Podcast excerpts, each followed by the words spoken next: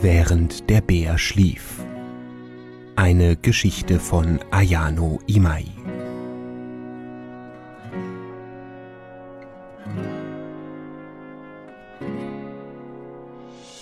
Bruno Bär war ein Einzelgänger.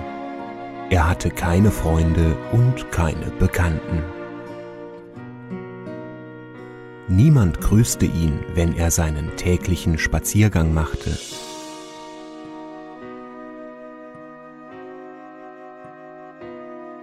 Ist schon ein wenig seltsam, tuschelten die Leute, wenn sie ihm begegneten. Und immer trägt er diesen komischen Hut.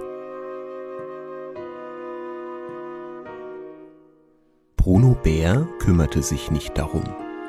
Ihm war es gerade recht, wenn man ihn in Ruhe ließ.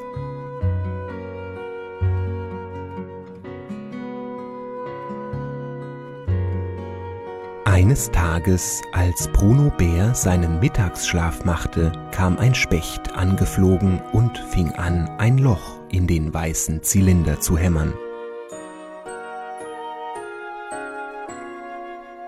Das wird eine fabelhafte Nisthöhle für meine Familie, dachte er sich. Bruno Bär erschrak, als er nach dem Aufwachen sah, was geschehen war. Das war ihm überhaupt nicht recht.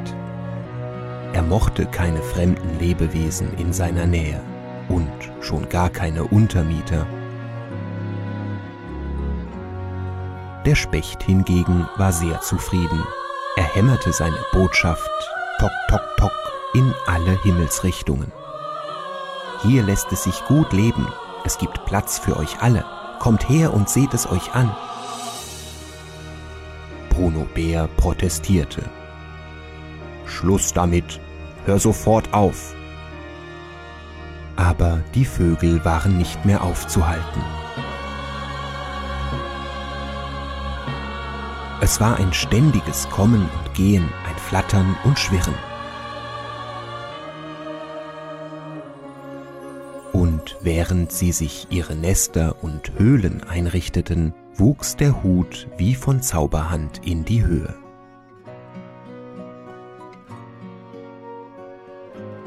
Mit jedem Tag gewöhnte sich Bruno Bär mehr an das rege Treiben auf seinem Kopf.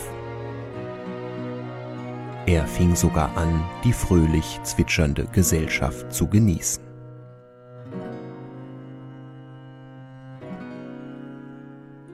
Wo immer Bruno Bär jetzt mit seinem Zylinder spazieren ging, erregte er Aufsehen. Ein Hut mit Vogelgezwitscher. Wo kann man den kaufen? Hohe weiße Hüte wurden modern. Die Vögel aber wollten nur bei Bruno Bär nisten.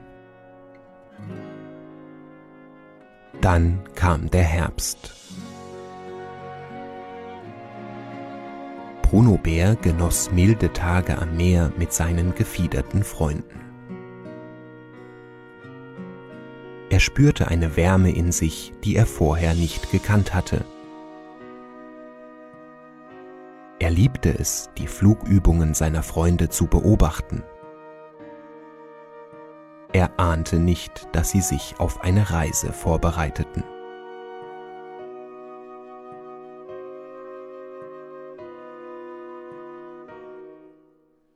Die Tage wurden kürzer und kälter.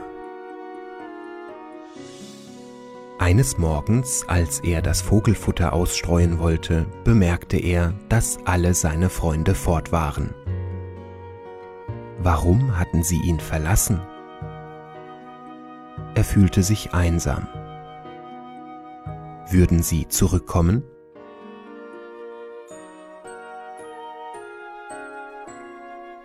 Er ließ den leeren Zylinder im Garten stehen. Er passte ohnehin nicht mehr ins Haus. Es ist mir egal, dass Sie fort sind, murmelte Bruno Bär, während er kleine Portionen Vogelfutter vorbereitete, für alle Fälle. Ich kann mich wirklich nicht um alles kümmern, seufzte er, während seine Augen den Himmel nach heimkehrenden Vögeln absuchten.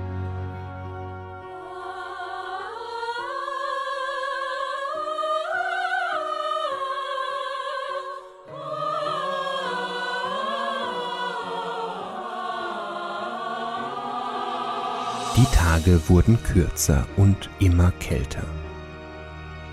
Bruno Bär fühlte, dass es Zeit wurde für seinen Winterschlaf. Aber er konnte nicht einschlafen.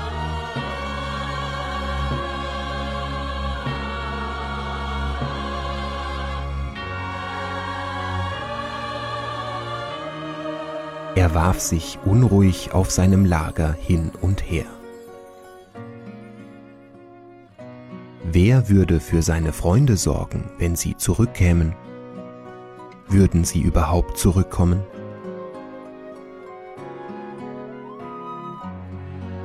Während draußen die Schneeflocken wirbelten, fielen ihm doch endlich die Augen zu und er versank in einen tiefen, tiefen Schlaf. Alles war weiß und still. Eine dichte Schneedecke lag wie ein Teppich über dem Land.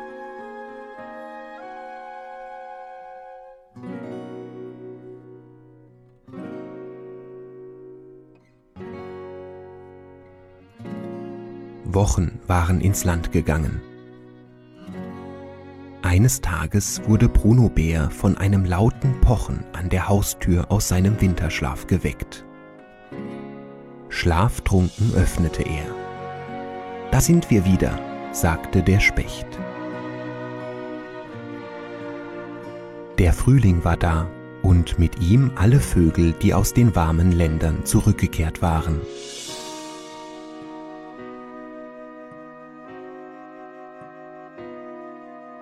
Während seines Winterschlafes hatte der weiße Zylinder Wurzeln geschlagen.